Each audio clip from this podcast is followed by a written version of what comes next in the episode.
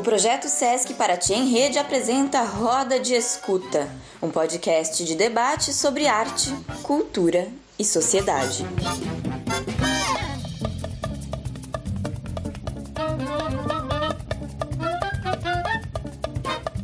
Saudações a todos, eu sou Mayra Janise, analista de cultura do Sesc Paraty e atualmente responsável pela linguagem de artes cênicas.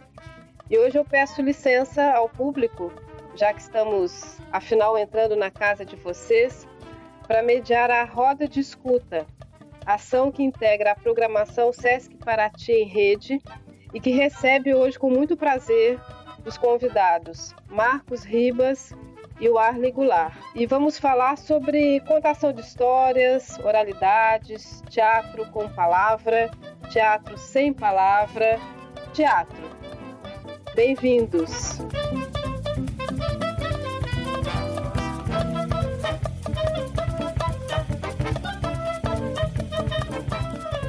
Bom, eu quero convidar vocês, Marcos e Arley, para inicialmente se apresentarem numa frase curta, para assim abrirmos os, os caminhos do bate-papo. E logo em seguida nós vamos iniciar o primeiro bloco sobre as suas trajetórias. Quem gostaria de começar? Eu sou o Arley Goulart, eu sou contador de histórias, é, artista visual e diretor do grupo Os Tapetes Contadores de Histórias. Tem 20 anos já nessa, nessa função de coordenar o meu grupo e a nossa história. Eu sou Marcos Caetano Ribas, é, eu sou diretor do Grupo Contadores de Histórias, diretor e fundador do Grupo Contadores de Histórias e do Teatro Espaço, aqui de Paraty, né, do estado do Rio. A nossa companhia, ano que vem, né, se a gente conseguir nadar através desse, desse, desse momento turbulento que estamos passando, né, a nossa companhia, no próximo ano, em maio do ano que vem, daqui a um ano exatamente, completa 50 anos. É ano pra caramba. Então, vamos lá. Mayra, todo seu. Bom, olha que maravilha, até o nome dos grupos é similar, né? Por aí a gente já começa uma conversa com muitas confluências. Bom, a partir dessa apresentação inicial, eu acho que podemos encaminhar para um depoimento mais amplo de vocês sobre a trajetória, né? E para isso, eu gostaria de sugerir que vocês compartilhem com o público as suas experiências em grupos, em coletivos, né? Toda essa artesania que constitui um trabalho coletivo. É, e cabe aqui informar também ao público que se somarmos, né, enquanto longevidade de grupos, né, o grupo do Marcos Ribas e do Arley somam 72 anos de existência dedicados ao teatro. Então seria bastante importante agora que vocês compartilhassem conosco é, processos criativos, né, é, o contato com a diversidade de públicos né, que durante essa trajetória vocês tiveram, é, aproveitando para pontuar que vocês é, têm experiências com públicos no Brasil e no exterior, né? As escolhas, né, é, por contação de histórias, é, oralidade, memória, e enfim, por onde vocês andaram? Então, é, o meu grupo ele, ele começou em 1998 na Unirio e a gente teve contato com um contador de histórias e diretor francês que se chama Tahak Aman e ele fez bastante treinamento com o Ludwig Flasen, que é da, da, da, da, da linha né, do Grotowski, do Grotowski. E e ele desenvolvia na, no interior da França, junto com a mãe dele, um projeto que se chama Racontapi. É, a gente somos cinco pessoas no nosso grupo e a gente por um tempo fez treinamento físico, psicofísico com esse é, artista francês. E ele um dia nos apresentou o material que ele e a mãe dele costuravam, né, que são uh, tapetes artesanais, tridimensionais, que servem de cenário para contar histórias para crianças a gente começou a contar histórias com o material dele, né, com o material do projeto dele, e por três anos nós trouxemos ele da França para o Brasil para a gente poder é, é, receber é, de forma mais eficaz todas as orientações dele sobre esse tipo de trabalho. O curioso é que a gente começou a contar histórias é, praticamente quase como todo grupo de contadores de histórias começa, que é contando. Você vai lá e conta, né? No Brasil, agora há pouco tempo até existe, mas na época, 20 anos atrás, não existia nenhuma ideia de formação de um contador de histórias, né? É... Então, todo grupo começava contando. E a partir disso, a gente começou a se apresentar nas escolas, se apresentar nos centros culturais. E três anos depois, eu resolvi costurar. Né? Eu resolvi costurar o primeiro tapete para poder contar histórias. Fui para casa dos meus pais, no interior do Rio de Janeiro, em Volta Redonda, e com uma máquina eu comecei a costurar. E aí, a partir daí, o meu grupo ele foi se desenvolvendo também nessa experiência das artes visuais e do artesanato, digamos assim, ou seja, da criação de cenários, da pesquisa sobre cenários, da pesquisa sobre é, elementos visuais que servem para contar histórias.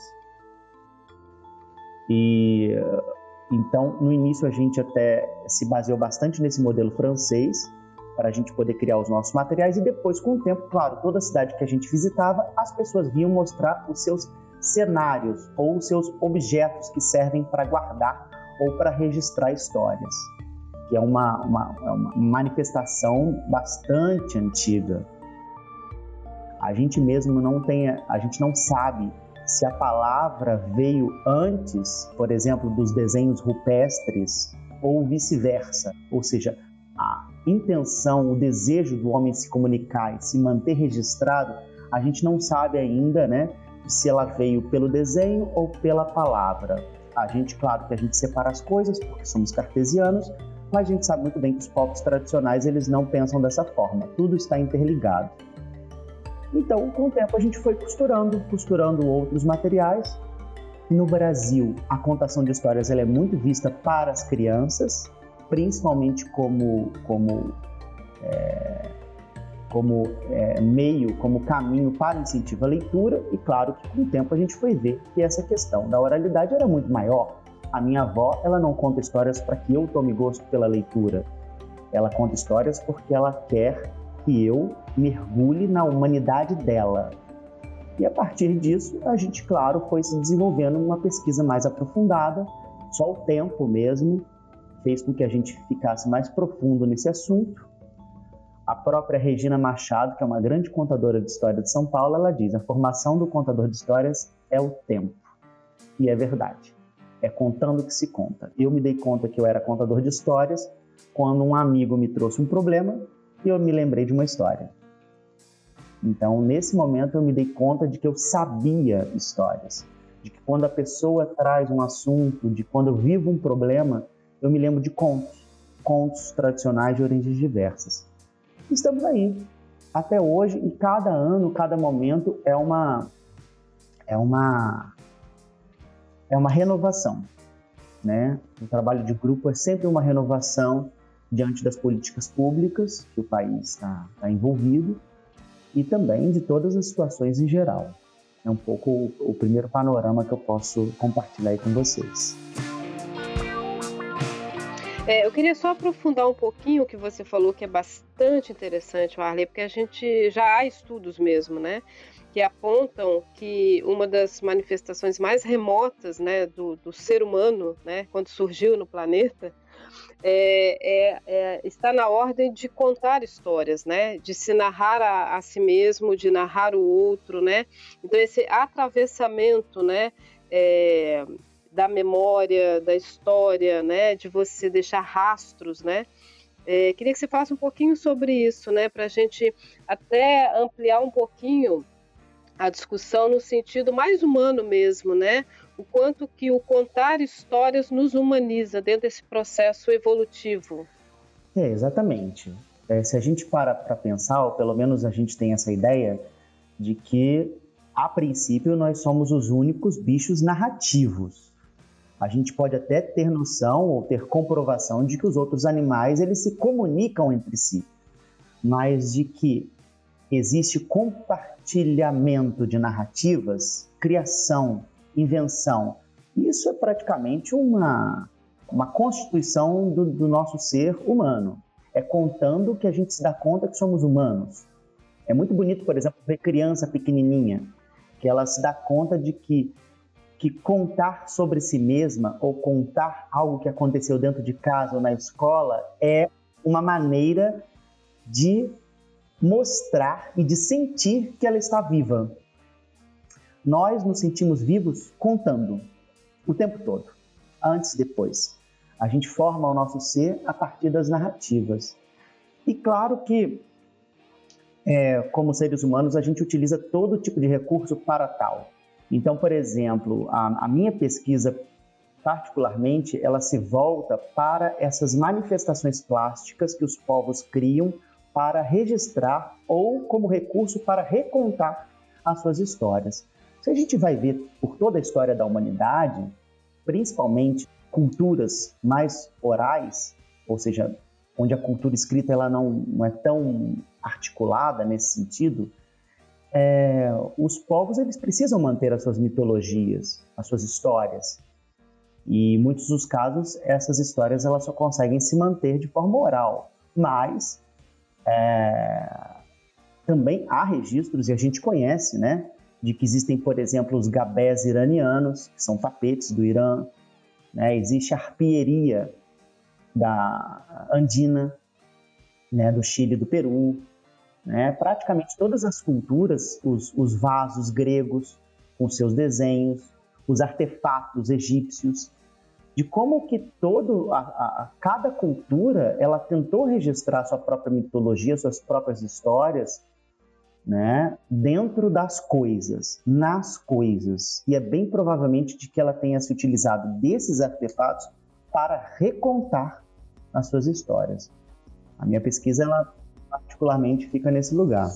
Maravilha, Arlen. Então, é, já pegando o gancho né, do que você falou né, sobre esse, essa expressão, essa manifestação de contar histórias, né, que a gente vai passar agora a palavra para o Marcos, né, é, para ele também compartilhar conosco um pouco da sua trajetória do grupo nessa perspectiva mesmo de teatro. Inclusive, no caso do Marcos, em determinado momento ele vai poder falar melhor é, ele parte para uma opção de teatro sem palavra. Como é que é isso, Marcos? Bom, a, a nossa companhia né, começou antes de vocês dois terem nascido, em 1971. Né?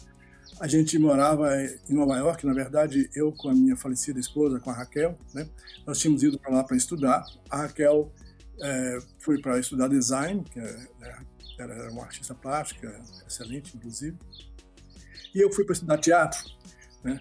No processo, né, eu acabei estudando também dança, né? acabei me formando como diretor teatral e como coreógrafo também. E num determinado momento a gente resolveu que a gente queria fazer uma coisa junto, a gente queria fazer um trabalho junto. E como é que juntava o, a, todo o trabalho dela de artes plásticas, né, com todo o meu trabalho de teatro, de dança e tal. E foi e aí a gente chegou num, num ponto em comum, foi aí que surgiram, porque nosso trabalho é um trabalho com, com bonecos, né? os bonecos surgiram aí. Né? A gente não tinha, inclusive, nenhuma tradição de, de, de bonecaria. Né? A gente a, começou a aprender a fazer lá. A gente começou, na verdade, trabalhando com as máscaras grandes, um trabalho assim. E a gente começou a fazer esse trabalho junto lá e pensa, bom, como é que a gente vai mostrar esse trabalho, né? A gente resolveu contar histórias, né? O primeiro nome do nosso grupo foi quando a gente estava nos Estados Unidos, foi The Storytellers, que foi uma experiência muito engraçada. Assim, o primeiro espetáculo que a gente fez lá, né, a gente recebeu, a gente fazia o espetáculo, passava o chapéu, né, e a gente recebeu um, um menino só, né, assim, a gente fez um grupinho de, de garotos, assim, que a gente apresentou lá o espetáculo para eles lá no, no, parque. Passou o chapéu e veio um menino e botou 10 centavos no chapéu. Foi o primeiro que a gente ganhou nesse dia. E ele ainda virou para mim e falou: Você reparte com ela? Eu falei: Não pode deixar, não se preocupe, não.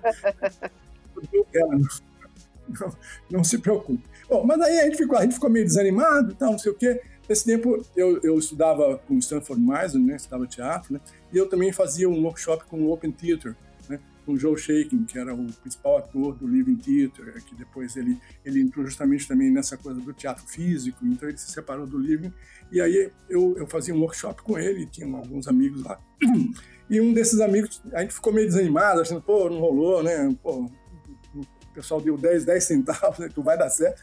Mas um amigo nosso deu uma bronca na gente, né? Falou assim: olha, vocês estão. Que isso? Vocês vão desistir na primeira, na primeira tentativa? Que isso, cara, sabe? Vamos arrumar, arruma esse negócio aí, faz direito. Pediu pra gente fazer uma vez pra ele ver, a gente fez lá no nosso, na nossa casa, lá pra ele olhar. Ele deu uns palpites, não sei o quê. Não, volta lá, e a gente voltou. E aí resolvemos seguir por aí, por essa linha, né? O primeiro espetáculo que a gente fez foi uma história, uma história brasileira. Né? A gente escolheu fazer a história do bode da onça, porque como nós éramos duas pessoas, né? A gente fez o bode da onça, como eu me recusei a ser o bode, porque já tinha um barbicho, ainda ia ter que ser o bode. Falaram, não quero ser o bode, não. Aí a Raquel fez o bode, eu fiz. Né? Aí, aí a gente. Esse foi o primeiro, o primeiro trabalho que a gente fez, a história do bode da onça, que é uma história de folclore indígena brasileiro, muito legal. E depois disso a gente fez várias outras, né? E durante todo esse período aí da década de 70, a gente fez contava essas histórias aí depois a gente extrapolou para vários outros outros outros países ou histórias de outros lugares né trazendo para gente livros de história de todo canto aí a gente fez contato com histórias do Oriente Médio do, do, do Sufis com histórias da Coreia história de vários lugares a gente acabou fazendo é, nessa nessa década de 70 história de vários países vários lugares diferentes né fabulosa história de Meron City, que era uma história sufi, né? a história das cebolas, que, era, que é uma história é, a, a, favor de ser vegetariano, que é muito interessante, que é uma história coreana. Né? Fizemos uma história dos índios das pradarias americanas, que chamava Rato Saltador. Né? Voltamos depois para o Brasil com uma história chamada, chamada O Menino Velho Burro, que acho que todo mundo conhece, aquela história né? do menino velho burro e tal, que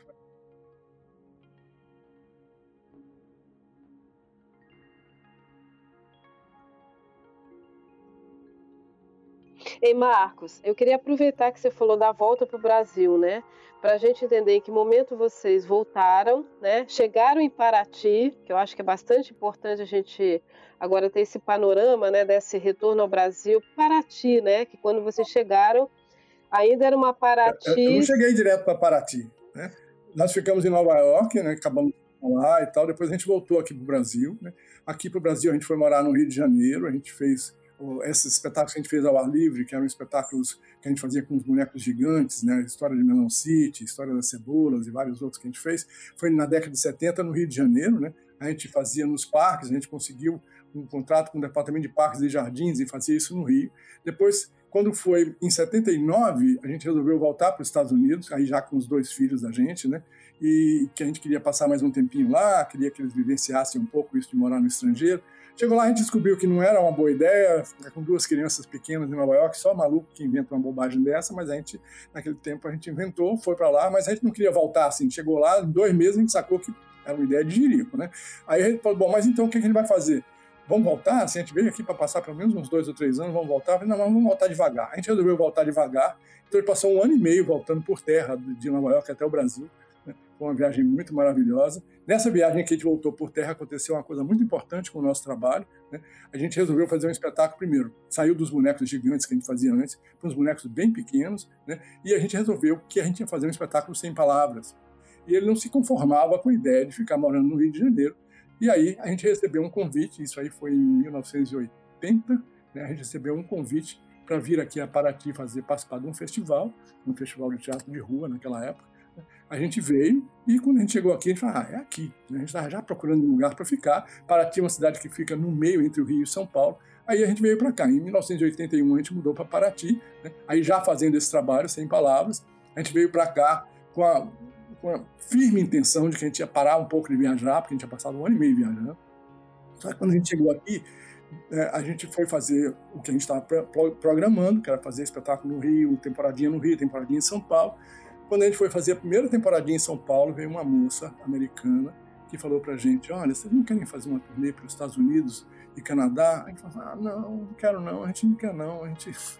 Aí ela falou: Não, mas puxa, mas vai ser legal, não sei o que, não sei o que. A gente resolveu fazer o seguinte: Vamos fazer o seguinte, a gente faz uma proposta para ela que ela vai recusar, que a gente não fica achando que a gente aqui desistiu, né? Aí falou para ela: Tá bom, a gente quer ir, mas a gente vai, mas você tem que pagar tudo, e tem que levar os dois filhos, e pagar o transporte, e eles têm que ir com a gente achando que ela ia ah, aí não dá, mas ela não disse. Ela disse, então, tudo bem, não tem problema não. Lá fomos para Nova York outra vez, né? e aí aconteceu esse fenômeno, né? Esse fenômeno engraçado, a gente estava com esse espetáculo sem palavras, acho que foi isso também que motivou ela a levar a gente para lá e tal. A gente fez a turnê, fizemos Canadá, várias cidades, né? Fizemos Toronto, Edmonton, vários lugares. E a turnê, a turnê da gente, as duas últimas cidades foram São Francisco, a gente fez o espetáculo em São Francisco, e depois fomos para Nova York. A gente estava num teatrinho longe lá, chamado DTW. E a gente fez os dois primeiros dias, os dois primeiros dias, né? Sexta e sábado e tal. Quando foi na terça-feira da semana seguinte, a moça do teatro telefonou para a gente falando, escuta, vocês já viram o New York Times de hoje? Ih, meu Deus, o que aconteceu no Brasil? Cara, fala logo, não faz suspense. O que foi? Voltou a ditadura? Fala, o que é que houve no Brasil? Fala, não, cara, calma, pega o jornal e lê. A gente leu e era uma crítica do New York Times falando super bem do espetáculo da gente. Né? Aí eu falei, ah, pô, que bacana. Liguei para ela de novo, falei assim, ah, eu vi lá, legal, né? A crítica do New York Times. Como assim legal, né? Você tem ideia do que é? Eu falei, é uma crítica do New York Times, né? Você tem ideia de quem é esse cara? Né? Cara chama Mel Gossel. Ah, eu vi lá o nome dele, falei, Mel Gosson. Ela falou, é, sabe quem é Mel Gosson? O crítico do New York Times, né? Ela falou assim, é, só que assim, esse cara, quando ele não gosta de uma peça, a peça estreia na Broadway, ele não gosta, ele fala mal, a peça sai. Sai de cartaz. E ele falou bem de vocês, cara. Você tem ideia do que isso significa? Ah, ele vai sempre aí. Ele nunca veio aqui nesse teatro. Não é? Como é isso? Ela fala, sei lá. Eu, eu, até hoje acho que esse cara passou lá no teatro, sabe, sei lá, brigou com a mulher, saiu para dar uma volta de noite, passou lá, ele tinha um convite, ah, vou subir aqui. Aí subiu de noite e curtiu. E aí foi um inferno, porque aí a vida da gente virou, sabe assim, começou a vir convite de tudo quanto é lado, e foi aí a moça que tinha levado a gente resolveu agenciar a gente. Né? E no fim desse ano, a gente tinha feito uma apresentação em São Francisco. A apresentação que foi feita em São Francisco foi o prêmio Melhor Espetáculo do Ano, lá em São Francisco. Falei, putz. E a gente viajando muito. O Brasil, naquela época, né, isso era no princípio dos anos 80, né? até 84, 85, por aí, né? O Brasil estava passando por um, por um, momento muito complicado economicamente, era uma época de uma inflação fortíssima no país inteiro, a inflação chegava a ser quase 100% ao mês, era um, um, inferno, um desastre. Né? E a gente, no meio desse inferno todo, a gente estava viajando, a gente praticamente não se apresentava no Brasil. Aí a gente conseguiu fazer um pezinho de meia, né? com esse pezinho de meia a gente resolveu comprar o prédio lá do teatro, né, que está que tá lá até hoje, que é o Teatro Espaço, né? Compramos o prédio para desespero dos meus pais e dos pais da Raquel, da minha esposa, né? Que eles, eles, eles disseram, mas vocês são doidos, vocês, vocês, vocês moram numa casa alugada, comprou uma casa para vocês morarem. Falei, que, que casa para morar que nada, cara. O sonho do teatro próprio é muito maior do que o sonho da casa própria, não tem nem a ver. Eu tinha passado um ano e meio morando numa, numa van, viajando de Nova York para cá. Você acha que eu ia ligar para comprar uma casa para morar? falei, ah, pode, pode morar uma barraca no meio do palco. É, mas os pais da Raquel Marcos nunca imaginaram certamente que no ano de 2020, né, vocês teriam 150 mil pessoas assistindo um espetáculo, né, pagantes inclusive, né? Pois é, pois é, né? Aí o que, que foi isso? A gente montou lá o teatro, né? E aí a gente começou por por um tempo, a gente ainda ficou, a gente comprou o teatro em 85 né, o prédio, né? Aí, aí fomos arrumando devagarinho, tudo. A gente também não tinha essa grana toda, fomos arrumando devagarinho até ele ficar, né, assim, até ele ficar realmente viável, né? Fizemos algumas coisas lá, algumas apresentações também, a gente, mas basicamente ele era mais um lugar onde a gente ensaiava, onde a gente preparava o material, onde a gente fazia espetáculo de vez em quando. A gente fez algumas coisas também. Naquele tempo ainda não tinha o SESC, ainda não tinha a, Casa da Cultura também não estava funcionando. Então a gente também meio que tentava suprir a cidade também com outras coisas. A gente fez alguns festivais lá, fizemos um festival de música. Teve um período em que eu fui secretário de Turismo e Cultura aqui da cidade, né, por uns oito meses, mas depois eu, eu tomei um remédio, fiquei bom, nunca mais eu tive isso. Mas, é, é, então, aí, aí nessa época a gente fez um contato com ele, que gente, ele estava fazendo um plano de marketing para a cidade, e nesse contato, né, eu depois que, que, passou isso, que eu saí da secretaria e tal, eu conversei com ele e pedi para ele me ajudar a colocar o teatro. Né? Ele falou: ah, eu faço um curso de marketing cultural para você, para você poder apresentar o seu projeto para outras pessoas, para as instituições, para conseguir suporte, patrocínio. Eu falei: desculpa, Iacob, mas isso aí não é o que eu quero. Ele falou: como assim? Eu falei assim: você, você não está tá querendo me ensinar como que eu faço para a Petrobras vender meu trabalho? Então, a Petrobras quer, quer, botar meu, quer usar o meu trabalho para promover o trabalho, para promover os produtos dela, não é isso? Então, eu não quero, eu quero usar o meu trabalho para promover o meu produto. Ele falou, você é maluca, pessoa? Eu quero, eu quero fazer um curso de, não de marketing cultural, mas eu quero fazer um curso de marketing do produto cultural. Aí ele falou assim, você é doido, pessoa, mas vamos fazer. E é mais ou menos isso. O Teatro Espaço também, quando a gente comprou o prédio, desde o início, né, nós fizemos um pacto, eu e a Raquel, de que ele nunca ia ter subsídio para manter a sua infraestrutura básica de funcionamento. e ele nunca teve. Até hoje. Gente... E Marcos, é, queria, desculpa te interromper, queria aproveitar é, o que você traz agora, porque a gente está falando de autonomia, né? E até para aproveitar como gancho para a gente, é, por conta do tempo, a gente encaminhar para o segundo bloco, porque acho que a gente não pode se furtar, tem como não, não comentar sobre esse momento, esse fenômeno avassalador atual, né, que estamos vivendo e que acaba por confrontar a produção artística que está numa quarentena, como todo o restante do mundo. Então eu queria ouvir um pouquinho de vocês, assim, a gente não vai poder se estender muito, mas é, a partir dessa situação que se configura agora, tem surgido novas parcerias, é, esse novo formato né, de plataformas digitais. Como é que vocês veem isso dentro é, da perspectiva do teatro, né? Considerando que é a arte que se manifesta ao vivo, né? Enfim, queria ouvir um pouquinho vocês sobre isso para a gente poder, infelizmente, né, tá um prazer enorme por nós ficarmos aqui o dia inteiro, é, encaminharmos para o final. É, quem gostaria de começar? Ah, posso continuar? Que eu já estava mais ou menos entrando né, claro. nessa, nesse viés aí, né? Olha, para a gente, né, para nosso, o nosso trabalho específico, eu não acho que isso aí serve para todo mundo, sabe? Eu acho que cada um tem que buscar seus próprios caminhos, né? Mas para a gente, o que está tá acontecendo é. Bom, primeiro de tudo, é que a palavra, acho que a palavra de ordem nesse momento é reinventar. Né? Acho que mais ou menos está todo mundo buscando se reinventar para poder viver esse, essa situação que nós estamos vivendo. Né? Para a gente, né, eu, assim, a, a, gente sempre, a gente, apesar de que a gente nunca teve, como eu disse antes, é, patrocínio para sustentar a nossa infraestrutura básica, né, agora a gente de repente está se confrontando com isso, porque a gente vivia de vender ingresso. Né? E aí agora a gente não pode mais vender ingresso, o teatro está fechado. Mas aí a gente está começando a reinventar uma coisa que, por incrível que pareça, está começando a parecer que vai dar certo. A gente não tem como vender ingresso, a gente não tem como, né? É, as pessoas não têm como ir ao teatro, o teatro espaço está fechado, não sabemos quando que ele vai poder reabrir. Cinco dias, né? Não, um pouco mais, seis, seis, sete dias. A gente criou uma nova, um novo formato. Eu fiquei pensando assim, puxa vida, como é que o todo, como é que, por exemplo, como é que os restaurantes estão funcionando? Eles também não podem abrir as portas. Eles estão fazendo delivery, não é isso? A palavra, outra palavra da moda, delivery, a gente entrega em casa. E a gente inventou o teatro delivery. Você não pode ir ao teatro, mas o teatro pode ir até você. Então o que, que nós estamos fazendo? A gente abriu uma, uma plataforma na Vimeo, né, onde a gente está colocando o nosso espetáculo né, e que você pode vê-lo on demand. O que, que isso significa? Você paga uma taxa tá? Para assistir o espetáculo e aí esse dinheiro depois é repassado para a gente. Ou seja, a gente está vendendo ingresso para você ver o, seu ver o nosso trabalho online. Então, isso é o que a gente está tentando fazer e olha, por incrível que pareça, está funcionando nesses últimos três dias, nesse período. Claro que eu acho também que esse é um momento em que é, é preciso, é preciso que hajam subsídios externos também. Né? O SESC, o governo, as outras instituições, né, que são as que provêem esse tipo de subsídio, precisam também pensar nisso, porque né, o, sem arte esse mundo não respira, entendeu? E se a gente quiser continuar respirar, respirando, não basta comprar maquininha de, de, de fazer a pessoa respirar, é preciso arte também. Perfeito, Marcos. E você, Warley, o que, que você pode contribuir com relação a esse momento atual é, para visualizarmos mesmo, né, é, é, como reconfigurar, ressignificar o trabalho artístico, a própria criação no momento de isolamentos, né, distanciamentos?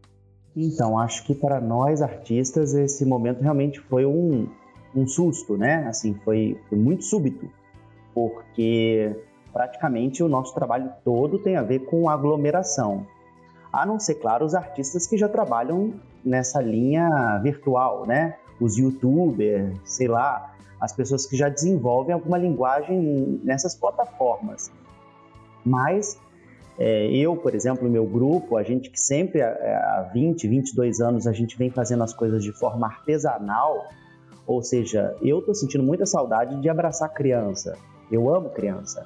Né? Eu gosto da criança depois que ela escuta histórias e ela vem me abraçar e ela vem lamber minha cara, entendeu? e, e, realmente sinto falta dessa, desse tipo de interação. E, e, estou sendo forçado, assim como todos os artistas do Brasil, os músicos, todos em geral, a gente mudar a nossa interação, né? É, E claro que a gente, dentro das situações limite, acho que os artistas, a gente está muito habituado a criar, né? a desenvolver a, a nossa criatividade, a trabalhar com ela. Né? É, acho que para nós é muito mais um verbo do que um substantivo, né? É muito mais criar do que criatividade. A gente não usa criatividade, a gente cria. Já faz parte do, do nosso dia a dia, do nosso. A gente come, a gente respira, a gente cria. E acho que é justamente isso, né? A gente responde as coisas dessa maneira. Né? Então, por exemplo, é, quando teve toda essa história da quarentena, eu vim ficar com os meus pais no interior do Rio de Janeiro, em Volta Redonda, que foi uma forma de me proteger e tentar proteger o máximo possível as pessoas que eu amo. A vontade era que é, era fazer um casarão imenso, enfim, não é possível. Os, trazer os meus amigos, por exemplo, também. E é, nesse primeiro momento eu resolvi fazer um doutorado em, é, em coronavírus. Assim, é, sobre as questões do contágio, sobre é, de quanto tempo que ele fica depositado em cada tipo de superfície, ou seja, é você poder lidar com uma coisa que é concreta. Né? Eu já vim acompanhando todo esse processo desde Wuhan, na China, depois quando se expandiu um pouco ali pelo Oriente, depois quando foi para a Europa, pouco antes do carnaval, nosso carnaval aqui, eu já estava bastante inteirado de algumas coisas de lá. E o que acontece depois de um tempo é que acabei me reunindo com outros contadores de histórias para a gente encontrar é, uma, um respirador. Olha, essa metáfora do respirador é muito importante nesse momento. Achei incrível o que o Marcos falou de que a gente precisa de respiradores e de arte como respiro, né? Arte como respiração. E eu resolvi me encontrar com outros contadores de histórias de forma virtual. A gente estabeleceu é, encontros regulares e a gente começou a pesquisar essas plataformas de videoconferência, né? E, e todo mundo, eu mesmo que nunca tinha entrado na casa de ninguém, já estava na casa de todo mundo e todo mundo na minha casa todo mundo já olhando para a cenografia doméstica aqui de casa, a parede, se ela está esburacada ou não, e o que, que, acontece, tudo, quem, quem, passa por trás de mim, né? Que, que, que cachorro que late enquanto eu estou falando, e de que forma que a gente está se adaptando a esse novo mundo, né? É, tem uma coisa que você falou para mim, Warley, que eu queria puxar na conversa, é, sobre a questão dos novos parceiros, os contadores. É, bom, você sabe o que eu estou falando, né? É, esses novos parceiros, esses contadores que você começou a convidar é, a partir da tua acessibilidade é, na quarentena? Então, é, uma das ideias que a gente teve, que eu acho que é responder as coisas, responder de uma forma sensível aos problemas, acho, acho que esse é um dos papéis mais importantes do artista, né, de, de haver outras respostas. É, o que acontece, né? A gente ficou muito com, essa, com esse dilema ético no nosso país sobre a questão dos idosos, né? Como, como, como linha de frente, como, como grupo de risco. E ficou realmente num dilema muito ético, ou seja, até que ponto, bom, eu não sou, eu não sou idoso, eu não sou velho, então não me importo, eu vou para as ruas mesmo. Então, até políticas públicas ou discursos políticos públicos é, escancarando esse assunto, né? Do tipo, o país não pode parar, então matem os seus idosos. Podemos matar os nossos idosos. Não me mata não, tá? Deixa eu vivo, tá? eu, eu, eu tenho 73 anos, quero continuar vivo, pelo menos por enquanto. Com certeza, Marcos. E justamente, eu não, eu não compactuo desse tipo de pensamento, nunca vou compactuar né? Porque para mim o pensamento ele não, ele não, ele não precisa ser produtivo nesse lugar. E nem excludente, né? Nem excludente, ainda mais se eu sou um contador de histórias, como é que eu, vou ignorar é, as figuras que são mais portadoras de memória? Não só por isso, são humanos. A gente não tem que pensar em linha de frente como, né, como apenas uma batalha, se a gente tem recursos ou inteligência para tal. Né?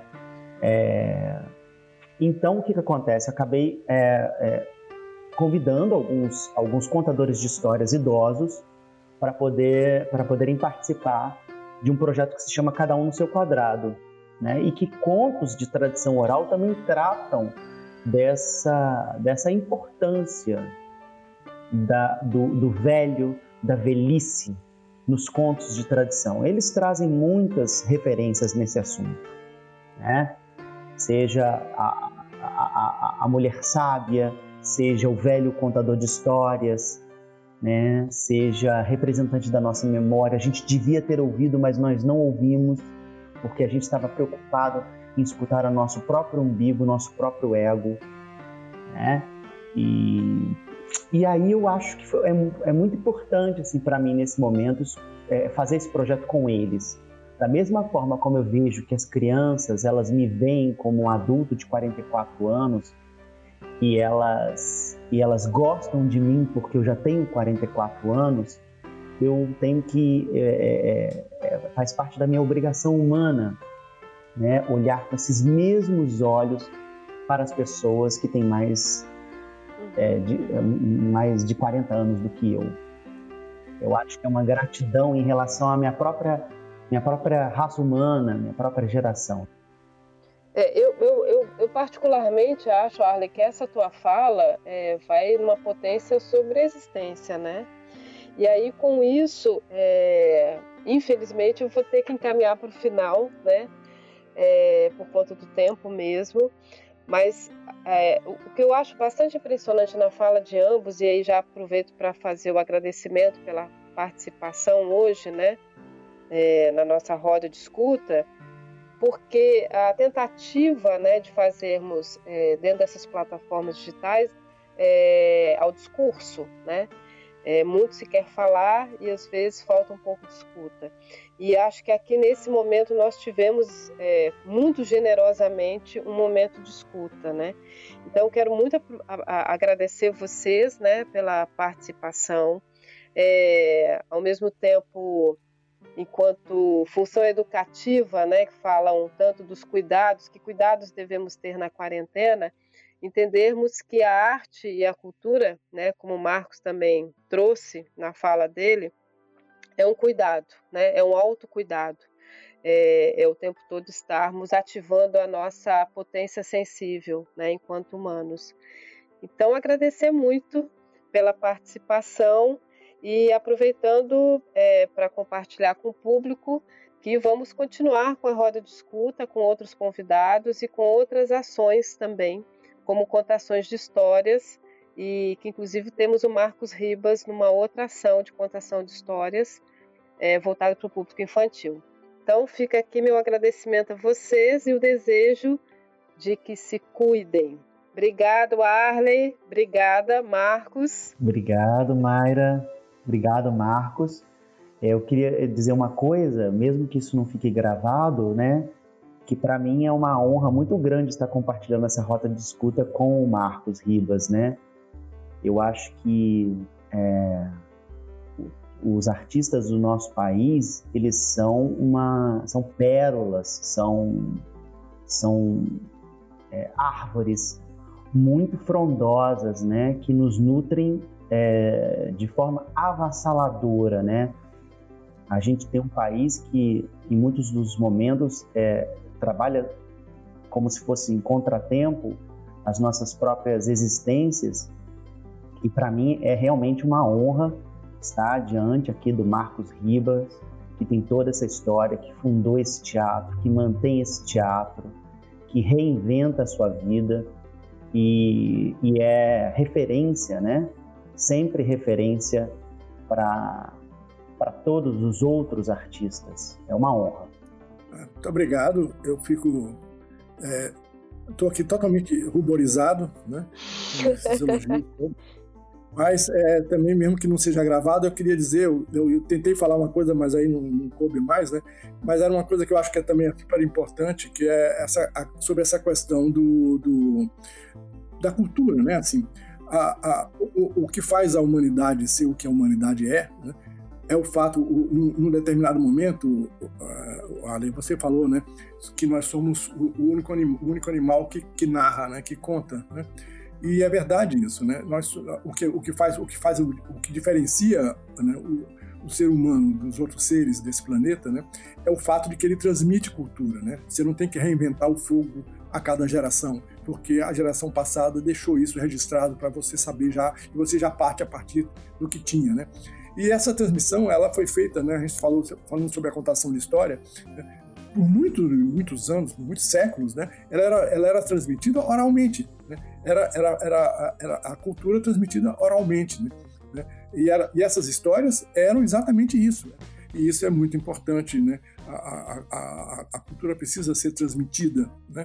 E por isso a tradição oral é uma coisa super importante. Eu, eu comecei a minha carreira como, a, como grupo contador de histórias começou em Nova York, mas eu nasci no interior de Minas. Eu fui criado por uma senhora que me contava histórias, né? E, e, e assim era a minha babá, né? Era uma senhora é, que me contava as, histórias incríveis, né? E, e isso sempre ficou registrado na minha cabeça, né?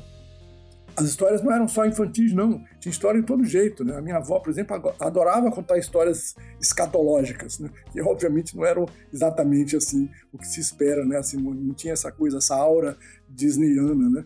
Que, que as histórias depois começaram a ter, né?